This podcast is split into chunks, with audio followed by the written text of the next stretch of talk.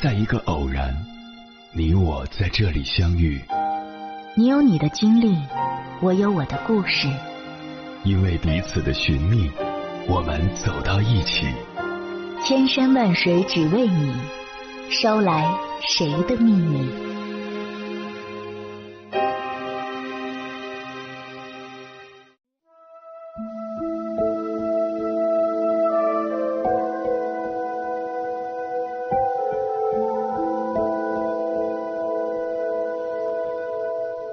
回来，各位夜行者，这里是正在直播的中国交通广播心灵夜话栏目《千山万水只为你》，我是迎波。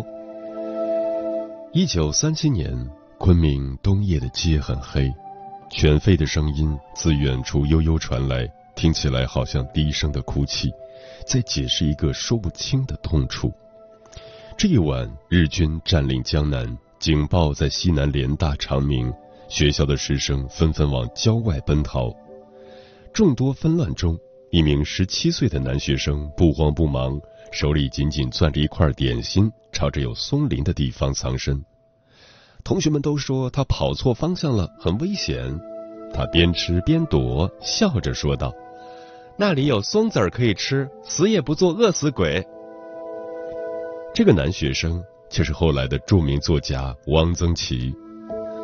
从抗日战争时在炮火连天中读书，到被下放农村改造，在汪曾祺七十七年的人生旅途中，他总觉得人不管走到哪一步，总得找点乐子，想一点办法，老是愁眉苦脸的干嘛呢？汪曾祺历经时代的变革，一生所遭受的磨难不可谓不多，他却对生活自始至终保有热情，从未自怨自艾。这个老头的第一嗜好是吃，文人气里混杂着烟火气。从高邮咸鸭蛋到昆明米线，他的目光所及之处皆是趣事。接下来，千山万水只为你，跟朋友们分享的文章，讲述的就是汪曾祺的生平故事，选自《醉人物》，名字叫《拥有赤子之心的他一生随遇而安》，作者北方女王。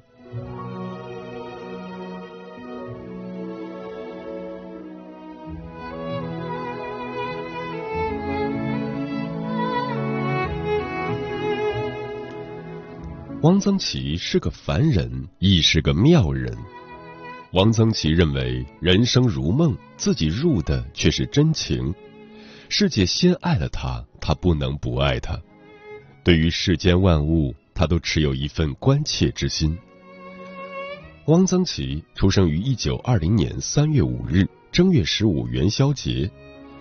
中国一直很重视这个节日，到了这天，家家户户吃元宵，南北皆然。他自认为沾了这个光，于是每年自己的生日都不会忘记。汪曾祺的家乡是江苏高邮，在运河的旁边，运河西边是高邮湖，农民几乎家家都有船。那里的水总是柔软的，静静的流着。水不自觉中成了汪曾祺后来一些小说的背景，并且也影响了他平和的性格。他的祖父是清朝末科的拔贡，这是略高于秀才的功名。母亲在他三岁那年因身患肺病去世了。汪曾祺的父亲是一个多才多艺的人，金石书画皆通。还是个体操运动员。他后来在书中写道：“如果我还不算太笨，大概跟我从父亲那里接受的遗传因子有点关系。我的审美意识的形成，跟我从小看他作画有关。”读初中后，汪曾祺的父亲建议他写魏碑，写张猛龙。他买来一种稻草做的高二尺。宽半尺、粗而厚的纸，每天写满一张。十几岁时，汪曾祺就学会了抽烟喝酒。他与父亲对坐饮酒，抽烟一人一根，那叫一个痛快。十七岁那年，他恋爱了，在家奋笔疾书写情书，父亲在一旁瞎出主意。多年父子终成兄弟，受父辈影响，汪曾祺养成了随性淡泊的性格。战乱年代，他勉强读完中学。一九三九年，汪曾祺带着一本沈从文小说选，从上海经香港、越南到昆明考西南联大中国文学系。当时他在投考志愿书上填了西南联大中国文学系，是冲着沈从文去的。那年，汪曾祺十九岁，沈从文三十七岁。作为沈从文的嫡传弟子，汪曾祺后来的文风受沈先生影响极大。他常常从沈从文那里借书看。有一次，在书的某页看到沈先生提了一笔：“某月某日见一个大胖女人过桥，心里很难过。”这条笔记让汪曾祺揣摩良久，这是个什么大胖女人？为什么沈先生看见了大胖女人会很难过呢？这一诗一图折射出某种悲天悯人的情怀。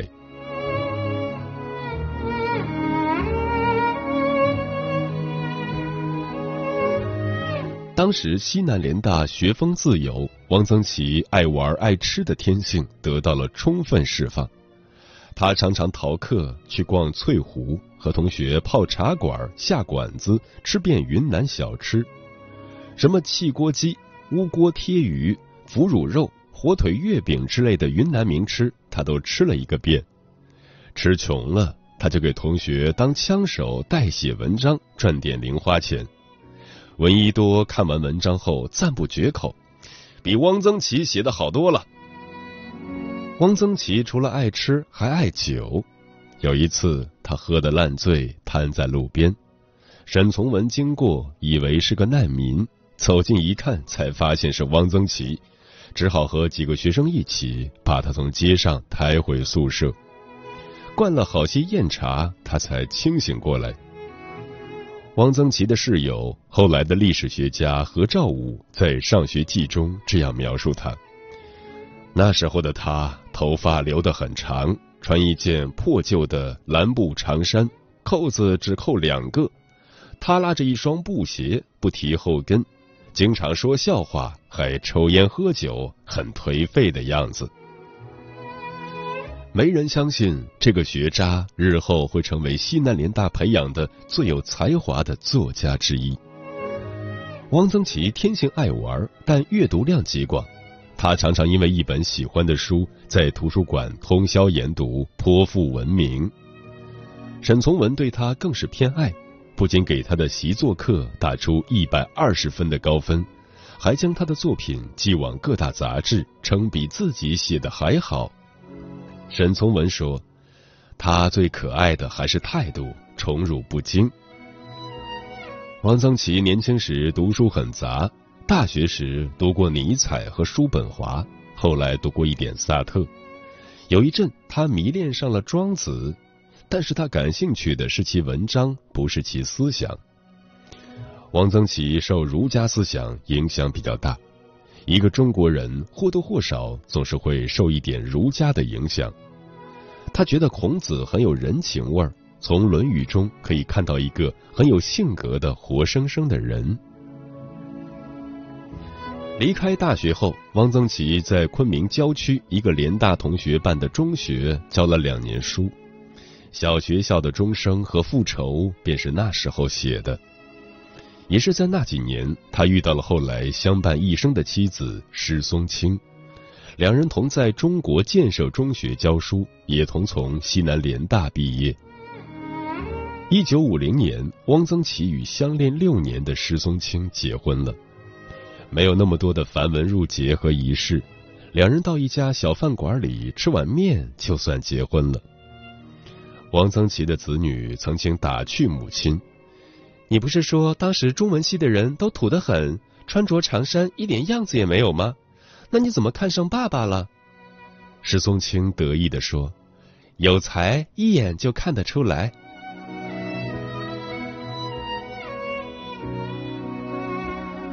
你看，汪曾祺吃吃喝喝肆意人间，可在那个动荡的年代，一切都身不由己。他也曾遭受过命运的蹉跎。王小波说：“知识分子最大的不幸就是生活在了不理智的时代。”一九五八年夏，三十八岁的汪曾祺被下放到张家口农村进行劳动改造。走之前，他留下纸条：“松青，等我四年。”那年，汪曾祺三十八岁，石松青四十岁。从那之后，一直到十年动荡时期结束，石松青始终守着三个幼小的孩子艰难生活。一个文弱书生，每天要扛一百七十多斤的粮食，还要砌猪圈、刨猪粪，别人都苦不堪言，汪曾祺却乐观的很。旁人的悲观情绪没有影响到他。不自由的日子里，他除了看书，还下河摸鱼，用吃与玩打发时间。他说：“我觉得全世界都是凉的，只有我这里一点是热的。”几近不惑之年的汪曾祺展望前路，如雾里观河，模糊不定，却从未心灰意冷。有次劳动的时候，他见到一个大蘑菇，舍不得吃。等到过年回家时，给家人做了一道蘑菇汤，还感慨道：“我当了一回右派，三生有幸，要不然我这一生就更加平淡了。”后来，汪曾祺被发配到偏远的马铃薯研究站。早上起来，他到地里掐一把花、几枝叶子，回到屋里就开始对着食物画马铃薯图谱。在旁人看来枯燥的生活，他总能想办法找到乐子。改造期间，他让妻子记得最多的就是稿纸和毛笔，而且毛笔还得是汪曾祺点名要的那种鸡毫毛笔。在动荡年月里，还能有这种闲情逸致，汪曾祺怕是空前绝后第一人。长子汪朗说。爸爸的脑子似乎特别不愿意记住那些悲苦的东西，更不愿意将它们诉诸文字。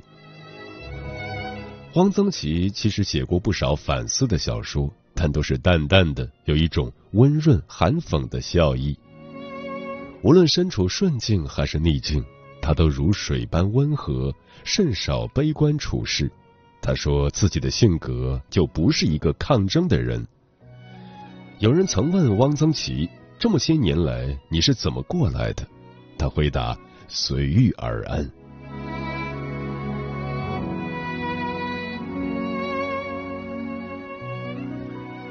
汪曾祺比同时代的很多文人要幸运，在命运的凛冽侵蚀下，家庭成员之间也并未隔阂反目。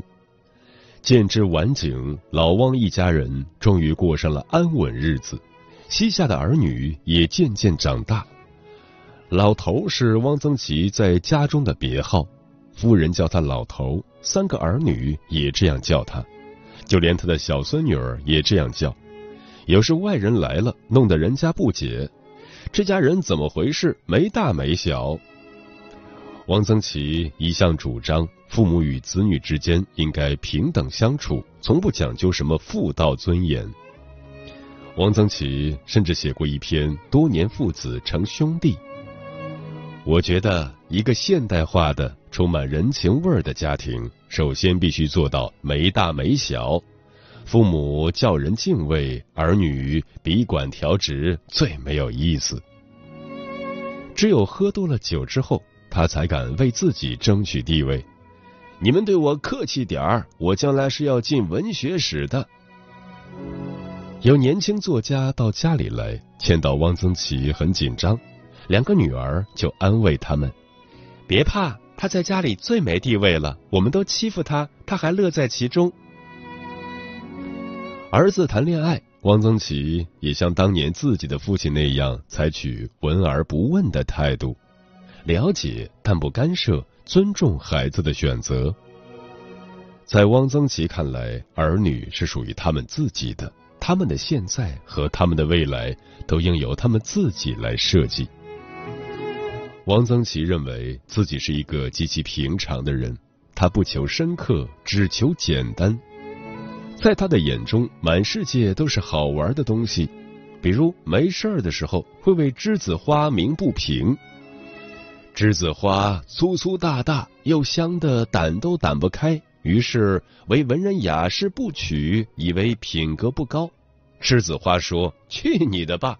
我就是要这样香，香的痛痛快快，你们管得着吗？”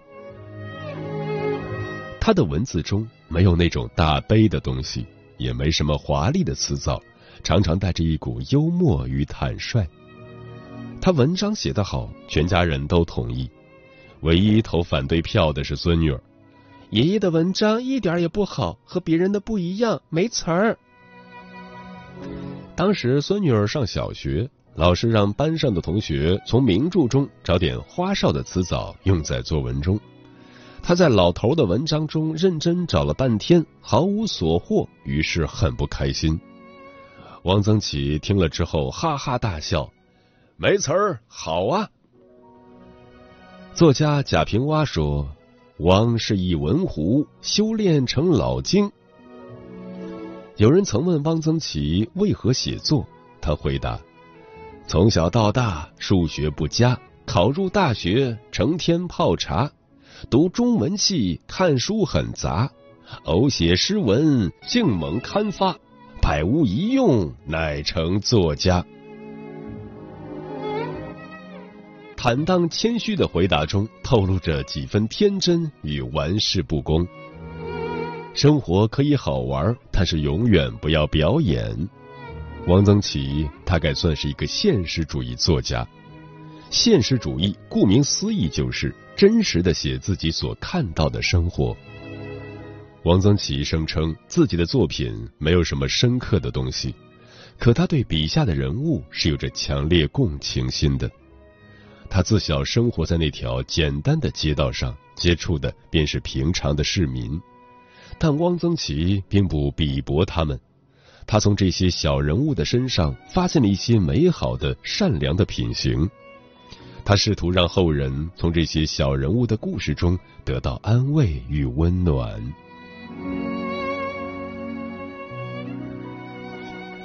不少人评价汪曾祺。是中国最后一个纯粹的文人，最后一个士大夫。只是作为士大夫，不是应以天下为己任吗？在汪曾祺的眼中，没有那么多宏大的主题，只有眼前热腾腾的烟火气。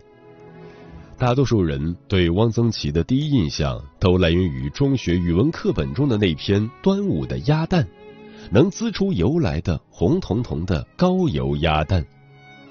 他曾经这么称赞自己家乡的鸭蛋：“曾经沧海难为水，他乡咸鸭蛋，我实在瞧不上。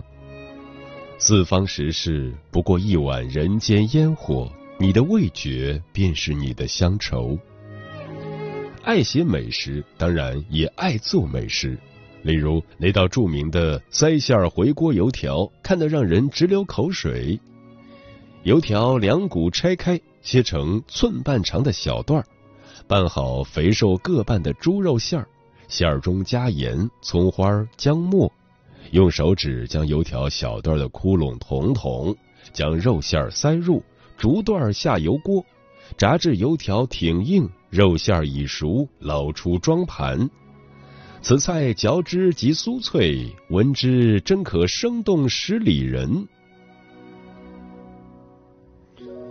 汪曾祺是极少热爱做饭的文人，他的好手艺声名远播。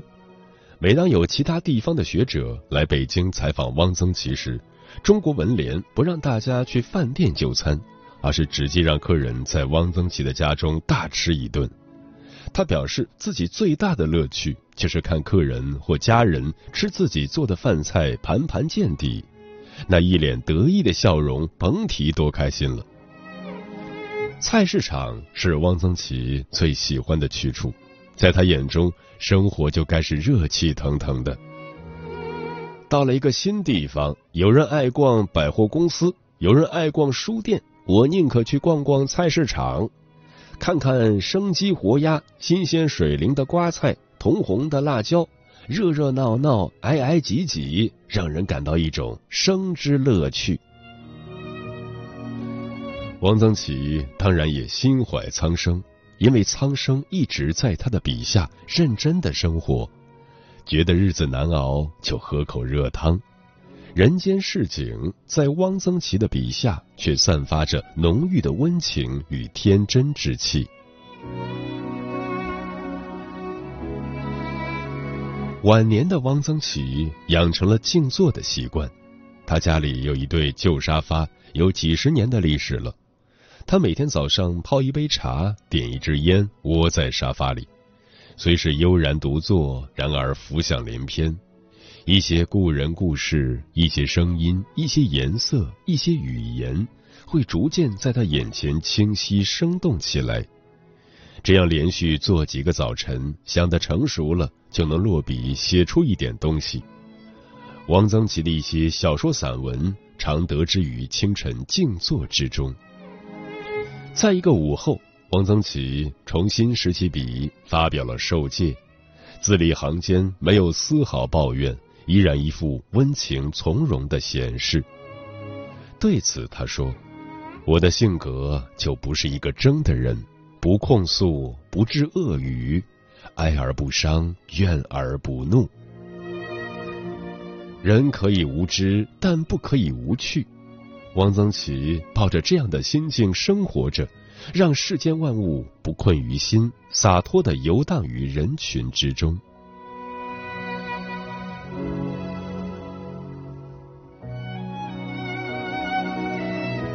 一九九七年五月十六日，七十七岁的汪曾祺因病去世。他对小女儿说：“出院后第一件事就是喝一杯晶明透亮的龙井茶。”这是他留给世界的最后一句话。还没等到女儿将透亮的龙井端来，他已经安详的闭上了眼睛。汪曾祺生前，有人让他用一句话概括自己。他想了想说：“我大概是一个中国式的抒情的人道主义者。也正是这样的脾性，使他闻嗅到一抹辛劳、笃实、清甜、微苦的生活气息，也成为了拥有赤子之心的人。这不至于跌宕年代的理想主义。通透如汪曾祺，看尽人间百态，仍然愿意热爱世界。”他生前曾说：“我希望我的作品能有益于世道人心，我希望使人的感情得到滋润，让人觉得生活是美好的，人是美的，有诗意的。”老先生已然如愿。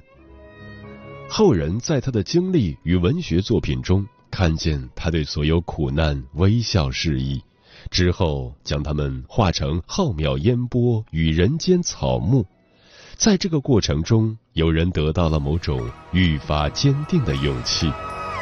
尽管活在这个世上有过各种创伤，但我们今天应该快活。